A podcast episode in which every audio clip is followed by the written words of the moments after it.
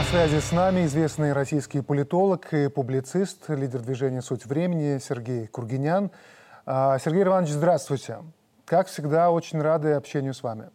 Здравствуйте, взаимно. Вот готовясь к нашей встрече, зашел на YouTube-канал движения «Суть времени», и там почти один за другим идут ролики с вашим участием и заголовками в виде вот такой эволюции. Вот первое. Почему Россия не сможет победить, если война с Западом будет долгой? Потом, как Россия победит, если власть усугубляет регресс? Ну и, наконец, и здесь уже абсолютное убеждение, э, без «если» Россия обязательно победит на Украине, а США и Запад точно проиграют. И отсюда мой первый вопрос. Видите ли вы победу ясно и что именно будете считать победой? Вот когда вы смотрели эти заголовки, я понимаю, что у вас со временем тоже проблемы, как у всех. Я просто хочу сказать, что у меня есть какая-то основная тема, которая идет из передачи в передачу, и которая определяет все мое отношение к происходящему, в том числе ко всем событиям, которые сейчас всех так волнуют, там, в Харьковской области и так далее. Я настаиваю и настаиваю, что до сих пор стратегема, концепция, в рамках которой живет сегодняшняя Россия, заключается в том, что священна та реальность, которая достигнута. Вот есть некая реальность, да? И она священная, ее нельзя трогать. Это такой, она ну, как, неприкасаема и все остальное, да? Это специфическая реальность. И иллюстрации того, что это является осью всей концепции происходящего, являются там какие-нибудь праздники в Москве и так далее и тому подобное, что тоже активно обсуждается. Но это частности, которые порождены только одним, да, всяческим желанием сказать на уровне стратегии, всего чего угодно. Дорогие россияне, вы живете, как вы живете. Да? Вас никак не загрузит то, что происходит там. Я утверждаю из передачи в передачу, что мне понятна эта реальность. И я понимаю, как она входит в концепцию, и я не вижу в ней ничего плохого с одной существенной оговоркой. Она не работает для того, чтобы люди поняли, что она не работает, им надо не просто рациональные аргументы предъявить, а для них это символ веры, это реальность. Когда некоторые наши такие высокопоставленные, элитные кремлевские охранители произносят там что-нибудь «мамочки в колясках» или что-нибудь еще, у них светлеют глаза и текут слюни, потому что для них эта реальность ну, замечательно, прекрасно, иначе не бывает.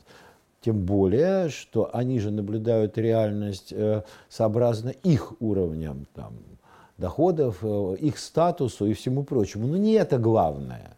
Это была та реальность, за которую боролись. Как говорила такая Наташа в «Трех сестрах Чехова», я посажу цветочки и будет пахнуть. Вот это реальность. Было заявлено, что можно провести опера... как некие действия по отношению к Украине, сохраняя эту реальность. Да? Так вот, вся практика показывает, что нельзя. Понимаете? Нельзя. Либо надо менять реальность, да? либо невозможно выигрывать. Как говорил Владимир Ильич Ленин, либо вши уничтожит социализм, либо социализм уничтожит вши. Да? Тут вопрос ребром встает. И никто же не возражал, что реальность сохранят, а осуществят некие действия. Да? Говорилось, да мы с этим справимся. Ну так что? Ну так что, сынку? Помогла Туби, это реальность. Сколько она тебе собрала, так сказать, добровольцев по всей стране, а сколько в Чечне? Не впечатляют ли эти цифры? И не пора ли на уровне сердца и мозга все-таки понять, что реальность это не священна, и ее придется менять? А что такое наш ограниченный контингент и вот эта специальная военная операция? Это то, что полностью определяется этой реальностью. Мы берем контрактников в определенном количестве, создаем из них экспедиционный корпус на манер того, который Великобритания пыталась воевать с бурами в э, начале 20 века. Трансваль, Трансваль, страна моя, ты вся горишь в огне, да? Направляем туда. Он решает все задачи, да? Что дальше? Западники, они люди такие капризные, и когда им станет плохо, они сразу же отвернут. Украина, как государство, не ахти, и плевать на то, что она 8 лет вела эту бандеровскую идеологию и сумела добиться того, что население в эту сторону индокринировано, ничего, одним махом семерых по бивахам и так далее, и все решим. В рамках спецоперации и ограниченного контингента, которые нужны для чего? Для того, чтобы, упаси Бог, не задеть эту реальность. Упаси Бог. Что говорили люди, относящиеся к этому так, как отношусь я? Да куда с это? Так слава Богу. У нас, в отличие от вас, слюньки не текут от этой реальности, но мы вполне согласны на то, чтобы она оставалась, как там, пелось в известной песне, пришло письмо летучее в заснеженную даль, что ждут, ждет, что в крайнем случае согласно на медаль. Да? Так в крайнем случае вы оставите реальность, вы, главное, решите там проблему. Да, да, да, о чем речь? У нас великая армия и все прочее. Теперь оказывается, что в рамках этой реальности, существующего поведения Запада, существующей идеологии на Украине, решить задачи эффективным образом невозможно. Но, и я говорил это с самого начала, хочу здесь коротко сказать, нам говорят, театральный режиссер, не театральный режиссер, я геофизик по первой специальности, занимался геофизическим оружием в том числе. Но главное, я офицер мотострелковых войск по специальности 001, военно-учетная специальность. И если бы кто-нибудь мне это, так сказать, э, в рамках некой реальности сказал, а ну давай, так я бы с радостью, я батальон тактической группы хорошо могу управлять, у меня по топографии военной были хорошие оценки по прочим дисциплинам, может полком, а на больше я не претендую, да? Поэтому я достаточно хорошо понимаю, что происходит я был э, официальным советником по безопасности Сергей Николаевич Смирнов в Приднестровье. Есть регионы, где я работал не столь официально, но тоже каким-то образом. Я не как театральный режиссер сверху а обсуждаю нечто, высасывая из пальца. Я вижу, что происходит до деталей. Не говоря о том, что я никогда не афишировал там успехи сути времени в участии в этом деле, но они есть, поверьте. Да, ну так вот, смысл здесь заключается в том, что мы все видим эта реальность и ее дитя под названием ограниченный контингент и все остальное не могут решать проблемы против гибридной армии по большей части уже западной. Западной космической разведкой, э, с западными инструкторами, с подготовленными западными контингентами, западными ЧВК, и я убежден, с прямым задействованием военных контингентов не ЧВК. Делать нечего, это никогда вообще никто не поймет. Да? Чего, сегодня ЧВК, завтра не ЧВК. Да? Нужно взять какие-нибудь десантные части, оформили их как ЧВК, ну и все. А в чем проблема? Вот по отношению к этому нескольким лихорадочным мобилизациям на Украине, беспрецедентному участию Запада в этой операции – и готовности к Запада к огромным жертвам, при том, что он заявляет, что у него, для него победа там Украина – это экзистенциальная цель большая, чем победа во Вьетнаме. При этих условиях надо менять реальность, и тогда можно и должно победить. Но если проиграть, то реальность ведь тоже будет меняться, правильно? Значит, все, любимые, так сказать, элитно-гламурные патриоты. Да? Вы засуньте себе в одно место эту реальность, забудьте о том, что она священная корова, возьмите голову в руки и поймите, что именно лежит на весах. И как только Россия это поймет и реальность начнут менять, а это будет, с моей точки зрения, большим благом для России, да, победа будет – не надо э, преуменьшать или преувеличивать то, что произошло. ужасно стыдно перед населением на оставленных территориях. Страшно, горько за людей, да? Очень многое вызывает большое изумление у меня, как у человека, который, так сказать, ну, какое-то время был в запасе, а сейчас уже там может, я и не в запасе, но я всегда готов, нет проблем. У меня сейчас спортивные результаты лучше, чем в 25 лет. Никаких проблем с этим. Хоть завтра. Вопрос не в этом. Вопрос в том, что нужно нащупать эти болевые точки. Например, ведь всегда считалось, что больших серых войн не будет, да? Вот на территории, где либо ядерная, либо локальная. Под это дело изменилась работа всего Академии Генерального штаба, преподавания и всего. Мы смотрим на современных офицеров, а они хуже знают, что такое взаимодействие родов войск, чем знали мы. Э, мои коллеги, которые, так сказать, остались на военной службе и на всем прочем, так сказать, я-то после таманских лагерей уже геофизикой занимался, да, лагерей в Таманской дивизии, помню жара была жуткая, торфяники горели, да, в каком-то, в 72 году, да. А они-то остались, они говорят, ну, э, как бы, ну, надо заново, как бы, налаживать взаимодействие между родами войск. Ну, все отличные ребята, десантники вот такие, там, другие тоже. Все замечательно. Начинаются вопли, что это все вообще был отход по приказу и так далее, там, Верховного и все прочее. Но я же все-таки еще и политолог. Если бы это был любой приказ, то части Росгвардии первыми бы отошли, а они не отошли. Это факт или не факт? Да? Значит, мы видим здесь какую-то другую композицию, а эта композиция в нашей туховой реальности возможно всегда. Понимаете? Это тухлая реальность, это реальность денежек, а кто вам не говорит, какие именно серые операции можно осуществлять в такой реальности? Менять ее надо. Менять. И не только под сегодняшнюю ситуацию на Украине. Да? Как бы сожмут э, зубы наши войска, выстоят и еще будут подарки, э, так сказать, ликующему противнику. Не в этом дело, а в том, что Запад объявил нас надолго, forever, навсегда, экзистенциальным противником. А вот это выдержать в рамках этой реальности нельзя. Это нельзя делать с этими средствами массовой информации, это нельзя делать с этой системой образования, это нельзя делать с таким оборонзаказом, как сейчас, при котором танки Т-92 уходят в Эфиопию. Я не против, да пусть уходят.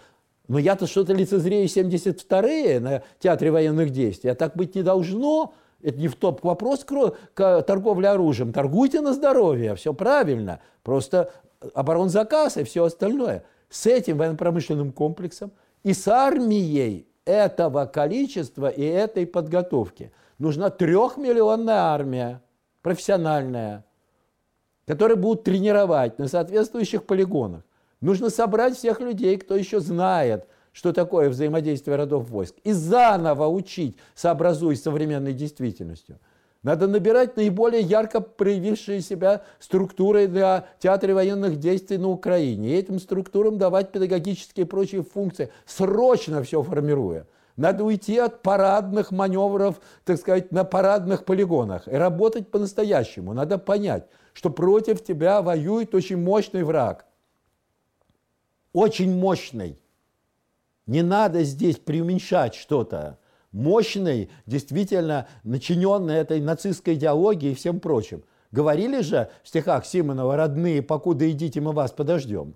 Да? Не было же немедленно, боже, вы нас предали и все, и что же мы будем делать? Да, тяжело, да мне лично стыдно за произошедшее. И что? Мы будем подаваться этим чувствам или ковать победу?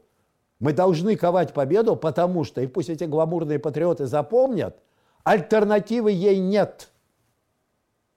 Никаких договорников не будет. Гадину под названием «Наш народ и наше государство» решено добить. Значит, либо мы победим, а либо нас не будет.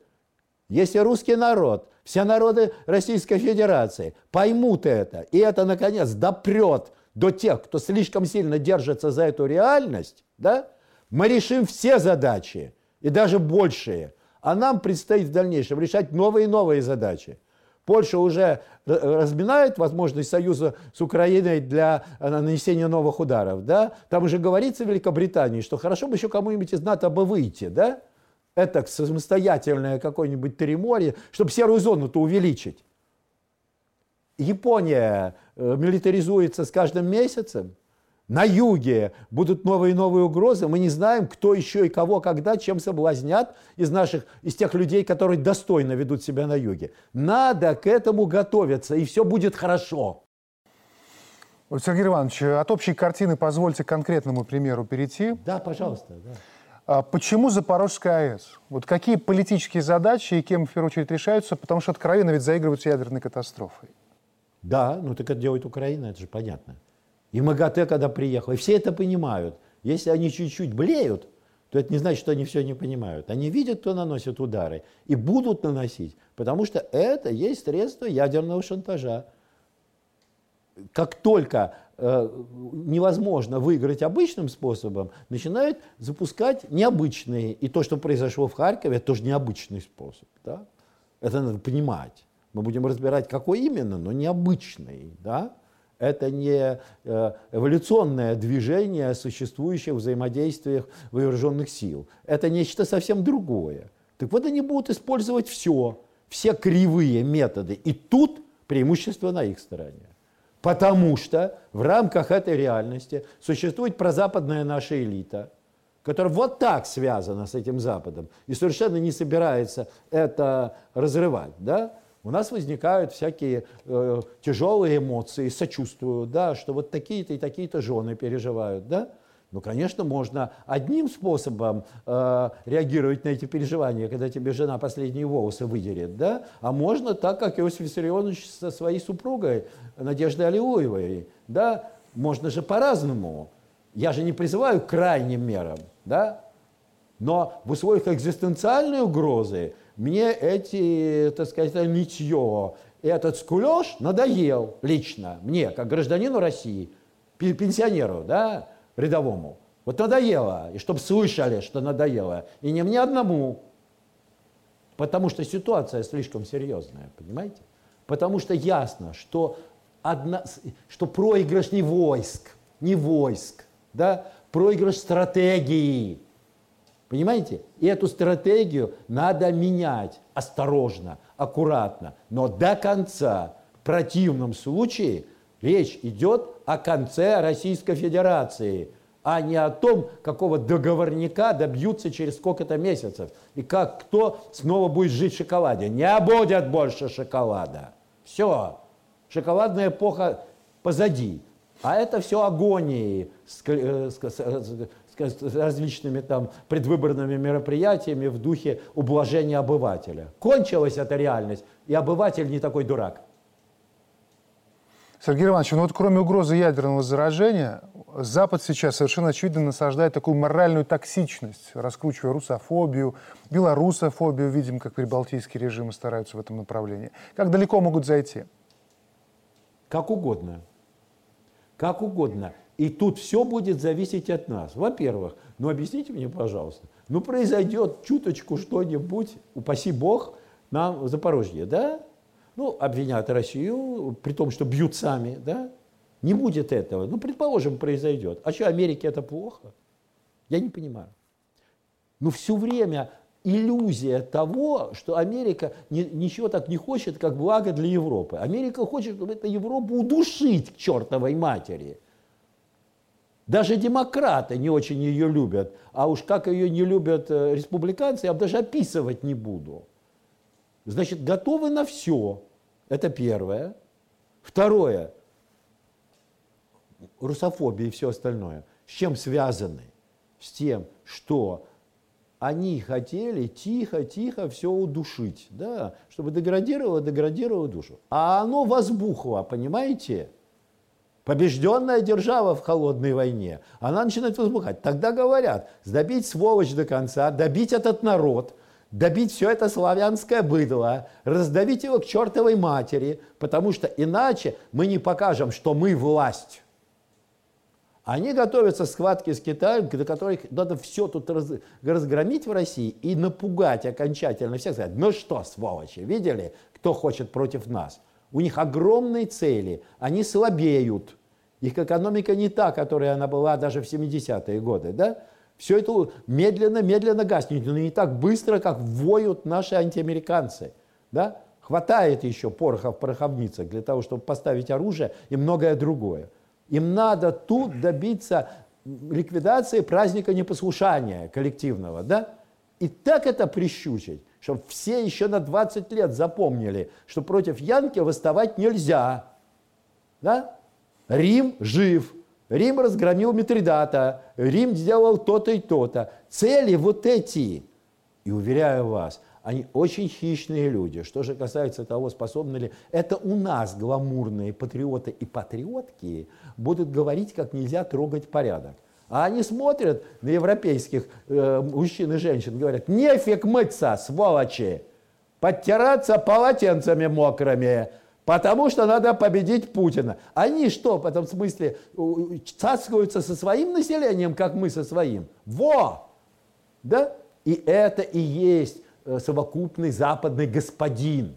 Более того, этому господину совсем неплохо уменьшить уровень жизни этого западного обывателя. Ну, поменяется партия, что толку, да, при Николае и при Саше мы сохраним доходы наши. Значит, в этом смысле, ну, поменяется этот уровень вниз. Очень хорошо, более рентабельная будет промышленность. Не надо будет платить этим всем несчастным француженкам и всем прочим бешеные деньги за э, малый рабочий день. Будут пахать, как папа Карла, и получать столько, сколько мы им скажем. Уверяю вас, это все на повестке дня. Это не художественные мои вымыслы или э, артистические. Это то, что я слышу. Я слышу это каждый день. Да? Как говорят, то, что я нахожусь в Александровском, ничего не значит. Высоко сижу, далеко гляжу. Да. А, Сергей Иванович, про... хочется дальше, про альтернативные пути развития. Вот скандал с неполучением российскими дипломатами виз для посещения Генассамблеи ООН, он заставил снова заговорить о том, что время ООН прошло, и приходит время новых союзов и центров сил. Например, БРИКС. Или вот завтра открывается саммит Шанхайской организации сотрудничества. Получается такое время большого разворота. Разве не так? Да. И это то хорошее, что есть в нынешней реальности. Я же не говорю, что в нынешней реальности все плохо. Молодцы. Цена дубль, рубль в обменниках. Молодцы. Товары на прилавках. Молодцы.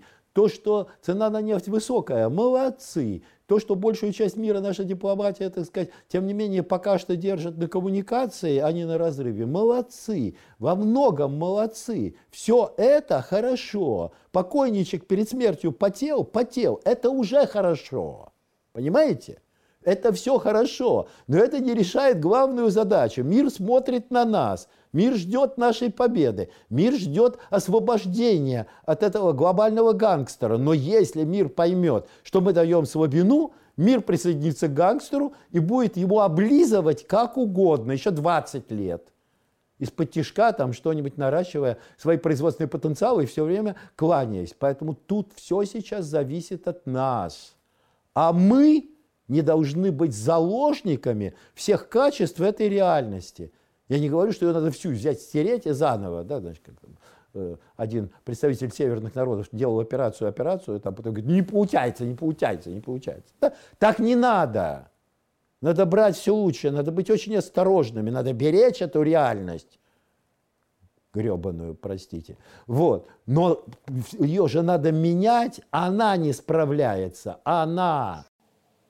Да, но сама шанхайская ну, организация, конечно. возвращаясь к ней, о, это ведь не формальность, о, это реальная о, сила о, с реальным потенциалом. Потенциалов больше чем. Да вообще, ну слушайте, мы же не хотим, ну не знаю, я, никто, сейчас очень сблизились позиции всех патриотических сил. Никто не хочет, чтобы шашлычные были государственные. Нет дураков, сумасшедших, понимаете? Никто не хочет душить этот малый и средний бизнес. Никто. Никто не говорит, что, так сказать, надо перейти на карточную систему. Нет сумасшедших, понимаете? Надо иметь трехмиллионную армию профессиональную, очень качественную, новый военно-промышленный комплекс, новую электронику, да? И у нас есть на это деньги. Либо они должны отдать нам то, что они заморозили, либо мы должны взять их здесь, Их под триллион, да? Мы должны начать складывать другое ядро, бережно относясь к периферии, ничего там не трогая. И это должно делать сверху. Я жду действий сверху от людей, которые перестанут относиться к созданной ими реальности религиозно. Да? Когда человек верит, ты попробуй ему, э, предоставляй рациональные аргументы, что так нельзя. А он верит, как говорится, если нельзя, но очень-очень хочется, то можно. И за это цепляются. А пора это прекратить. И вся деятельность моя информационная, я прекрасно понимаю, что это нужно делать в каких-то длинных разговорах, это нельзя в пять минут да, уложить. Вся она сводится только к одному. Ну поймите, поймите, что именно сложилось, что сформировалось. Поймите, что для того, чтобы справиться, надо правильным образом поднапрячься. А для того, чтобы правильным образом поднапрячься, надо эту напрягалку заново сооружать. Надо прекратить с расслабухой. И не думайте, что обыватель так уж плох. Обыватель, он внутри тоже русский человек. Да?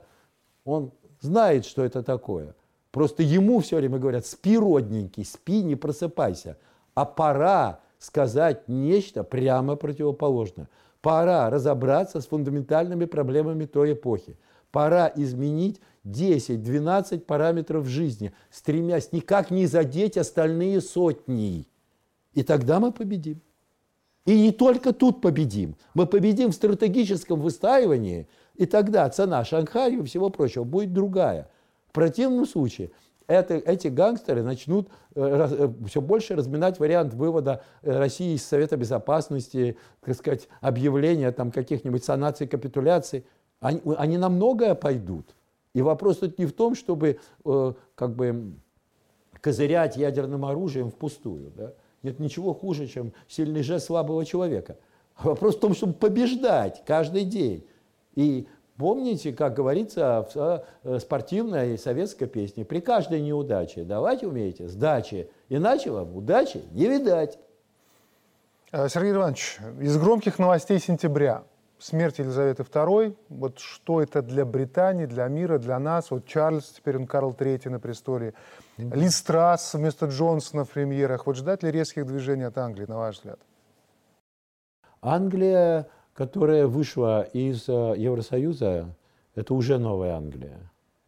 Англия, которая требует, чтобы нас добили больше, чем самые большие ястребы в Америке, это уже новая Англия. Да?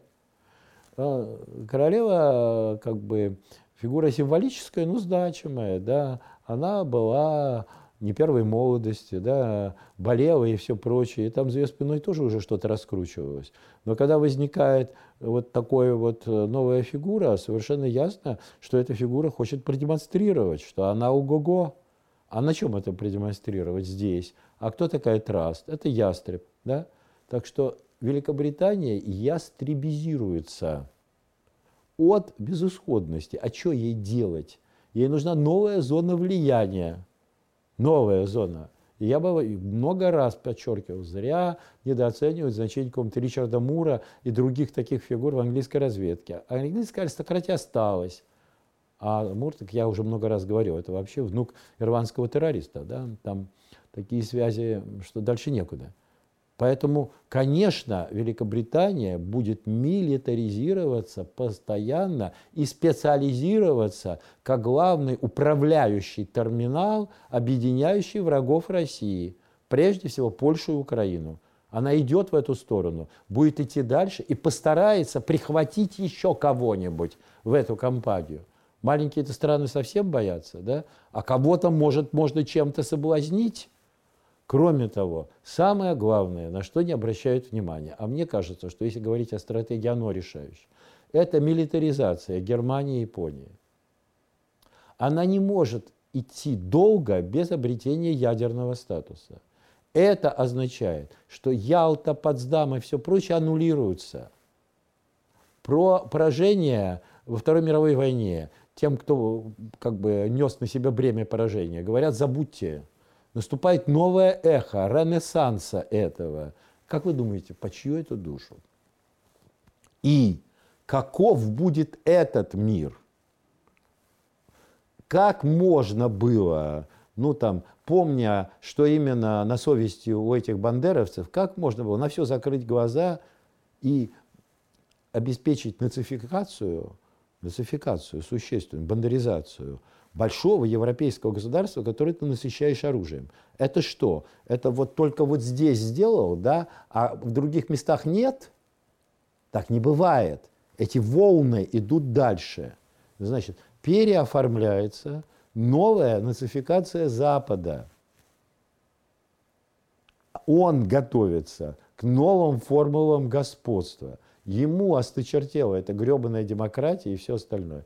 И он хочет так завернуть гайки внутри себя, что мама не горюй, а потом бросить эти силы на мир, ибо только это может в условиях его долговременного угасания обеспечить его господство.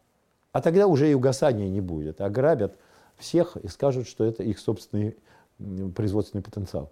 А, за несколько дней до королевы Великобритании этот мир покинул Михаил Горбачев. Угу. Символично, что человек, с именем которого связан развал СССР, ушел в год столетия его создания. Угу. Противоречивая фигура. Вы были знакомы с Горбачевым лично? Да.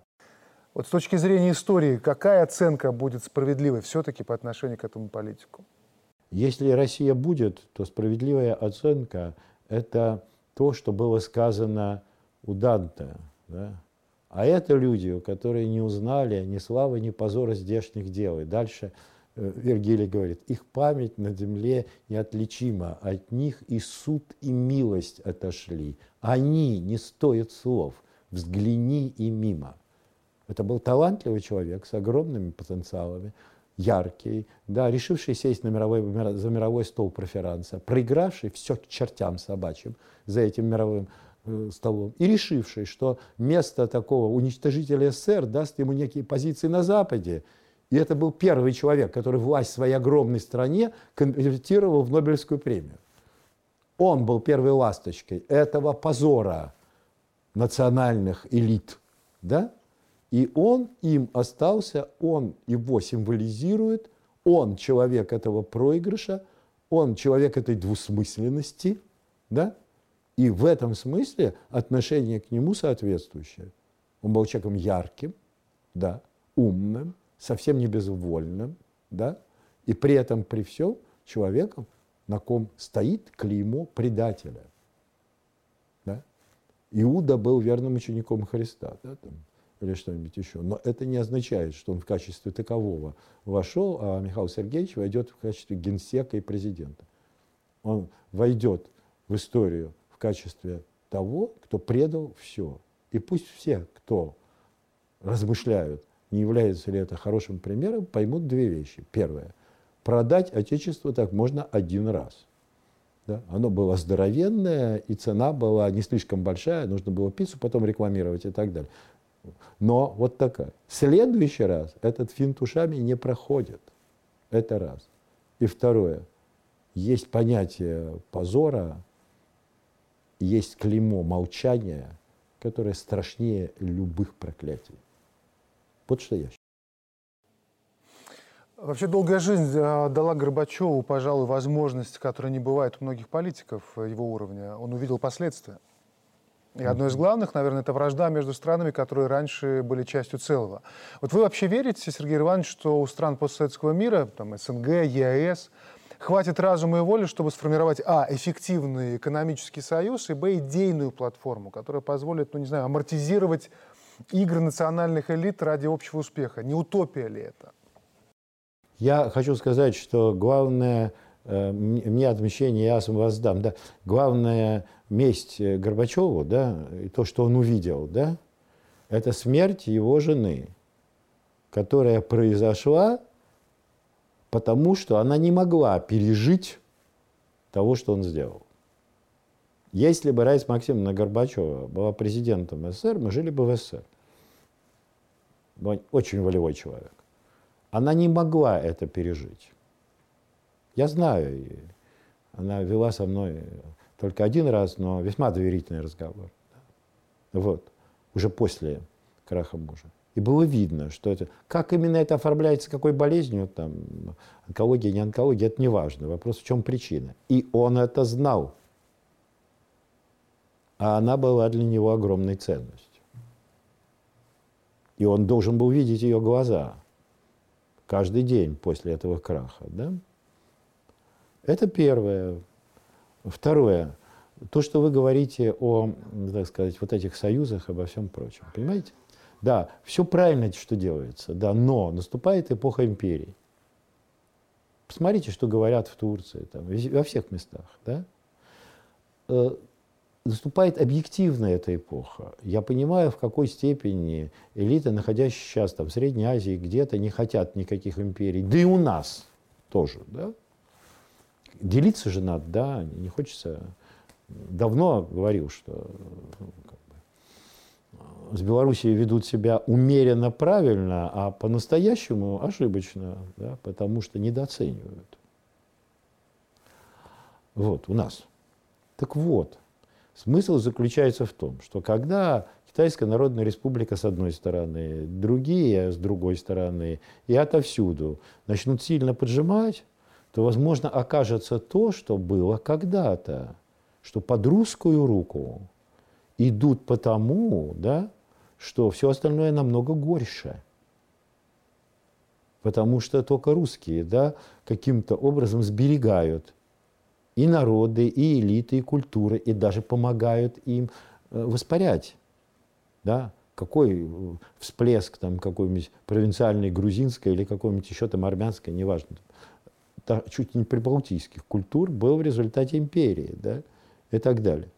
Когда будет понятно, что все остальные империи разбираются как повар с картошкой, и что суверенная Прибалтика – это чушь собачья, что это называется Остленд – азейская земля, и там будут свои хозяева, отнюдь не эти промежуточные фигуры. Вот когда все это понимают вовремя, а Русь крепнет и протягивает руку, тогда формируются плотные союзы, как их ни назови. И тогда выстаивают, понимаете, все вместе.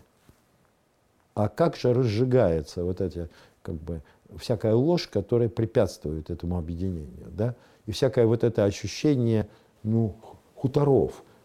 Может, хутора могут быть и хорошие, но только они будут уничтожены. И либо возникнет некий великий дом, а либо руины всюду. Третьего не дано. Тертум нон град. Тата. Да.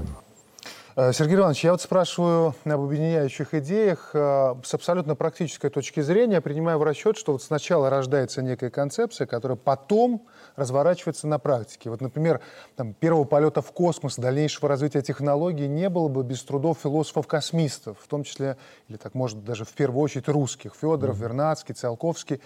Они же сфокусировали внимание на важности вот этого фазового перехода, обосновали его и, главное, пытались убедить не только русских, но и всех там, шире землян, что мы что-то большее. Вот разве сейчас не время для поиска такого нового объединяющего концепта, чтобы сделать шаг дальше и в каком направлении должен быть этот шаг в таком случае? Понимаете, есть несколько идей, я даже не знаю, называть их большевистскими или нет, которые большевики не задействовали на полную мощь, да? Отчасти придушили, а отчасти нет. Но не задействовали. И которые, конечно, носят характер э, глобально значимых. Одна из этих идей – новый гуманизм. Другая идея – новый человек. Да?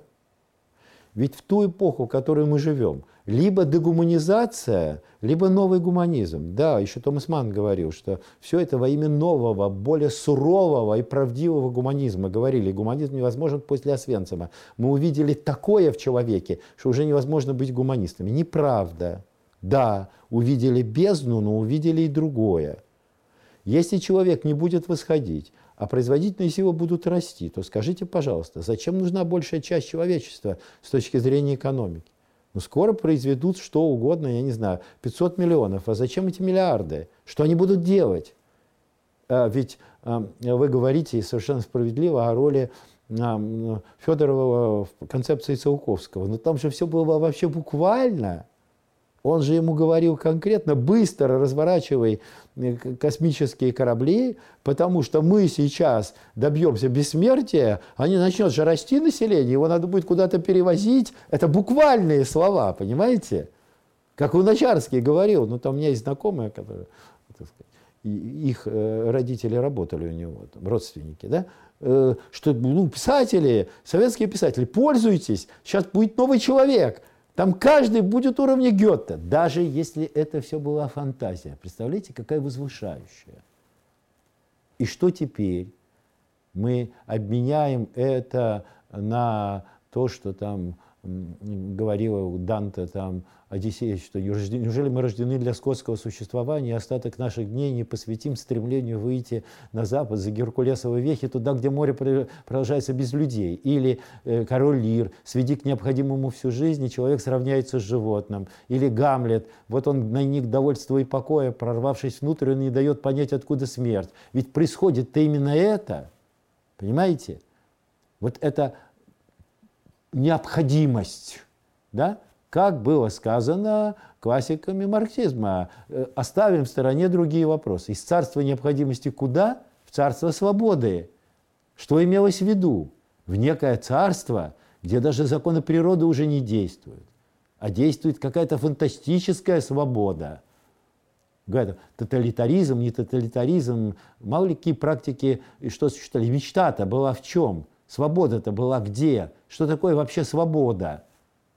Теперь сидят э, как бы высокопоставленные молодые мерзавцы, которые говорят, что человека надо вообще свободу свести к нулю, что его надо, за ним надо следить психотрон, психотронными способами, с рождения, что все эти НКВД, Берри и так далее детски лепят по отношению к тому, что они хотят, к этой несвободе. Да?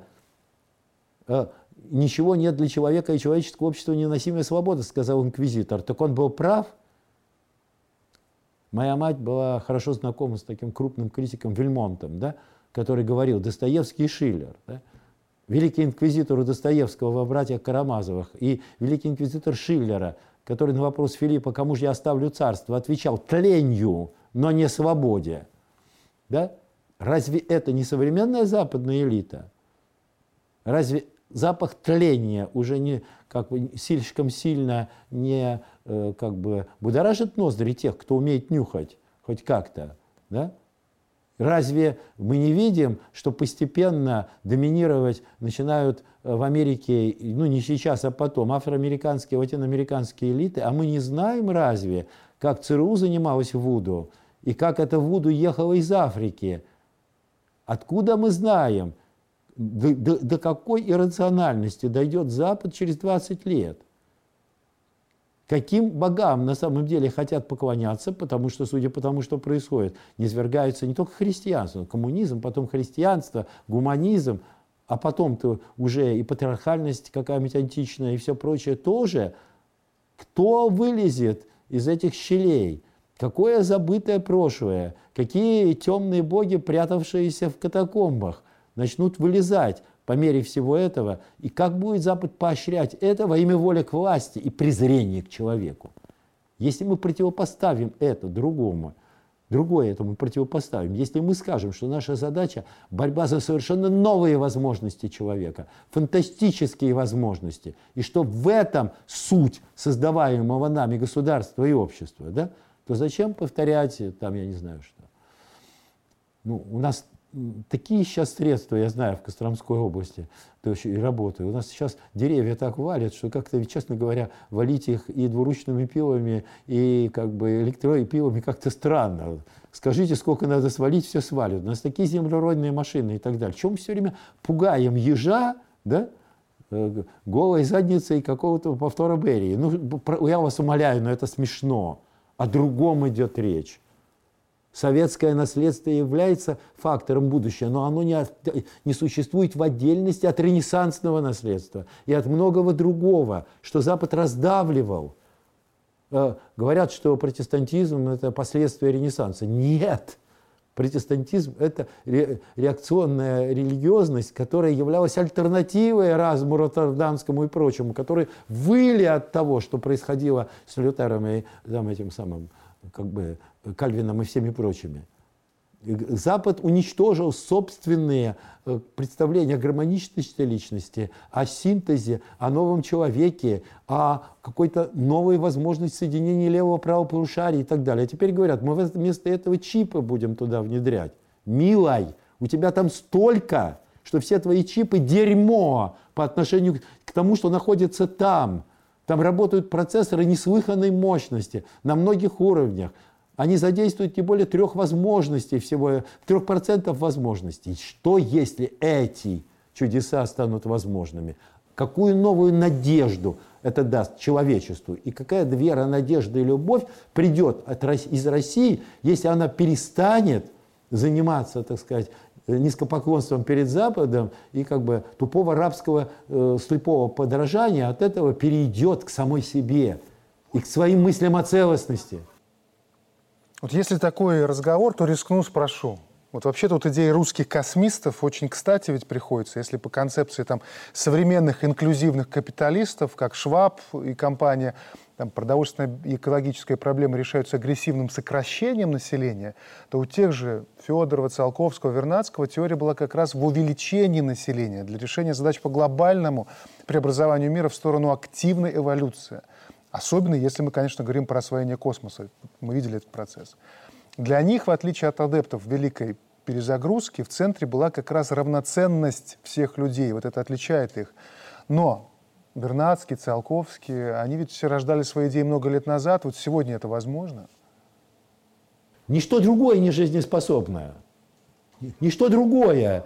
Население нужно для того, чтобы потреблять, тогда его должно быть поменьше. Человек, вот обычный человек, вот живущий где-нибудь здесь в поселке, его дети, они нужны, чтобы потреблять, чтобы работать в маленьком магазинчике, или они нужны для того, чтобы восходить.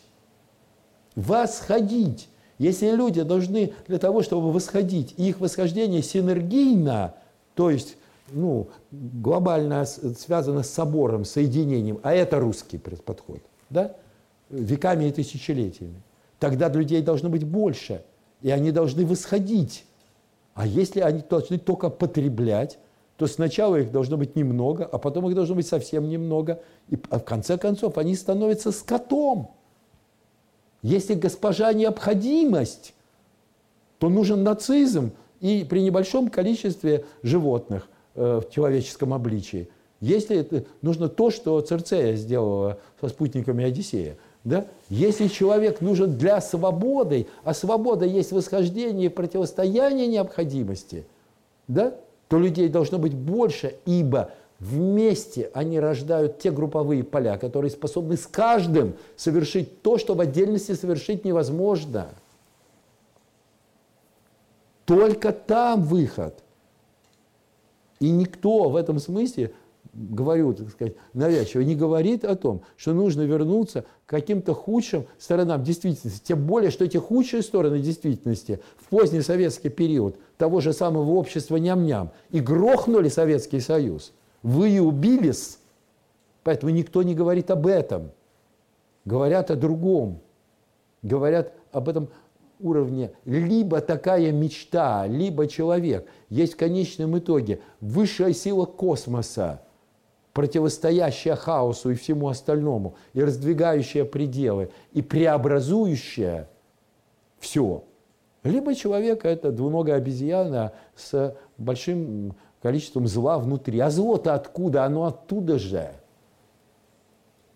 Оно от того, что ну, человек – это единственное существо э, живое, которое знает, что он смертно и живет. Это совсем не так просто. Ох, как это непросто. Э, Сергей Иванович, а в элитах-то понимание такое есть? Вот, например, Сергей Глазьев часто да, да, ругает, да, да. Вот тот Сергей Глазьев часто ругает решение направлять нефтегазовые сверхприбыли в покупку валюты вместо инвестиций в национальные проекты, там, медицина да. нового поколения, образования, инноваций. То есть вместо того, чтобы вкладывать в построение новой экономики, по-хорошему нового общества, снова попытка Вопрос играть по правилам того же, же э, Запада. Да. Ну, не абсурд ли это? Понятно. Мы же с вами заканчиваем тем, чего начали. Это реальность, будь она неладна.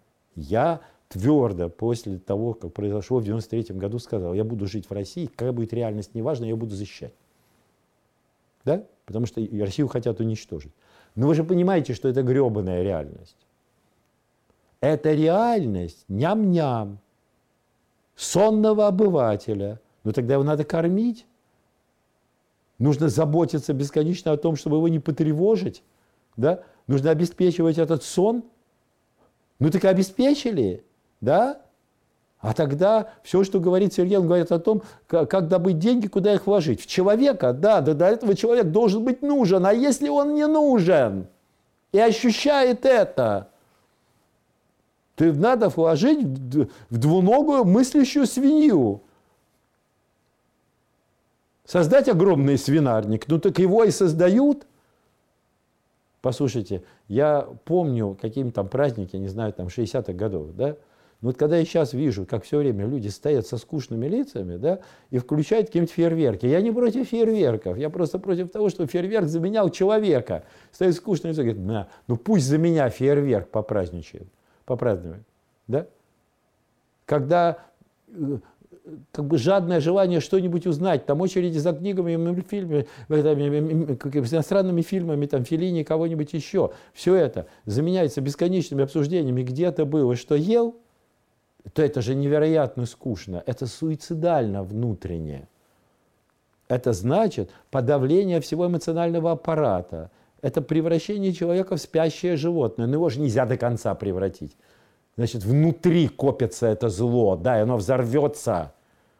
Может быть, уничтожив мир, может быть, самого человека, но оно взорвется, это видно, да все это, ой, как хорошо, и у меня такой буфетик, и такая, потом тарелки о мужа, бабах, а, мать перемать, втя, ой, какая у меня тачка, все хорошо, потом бац, разбил, ва.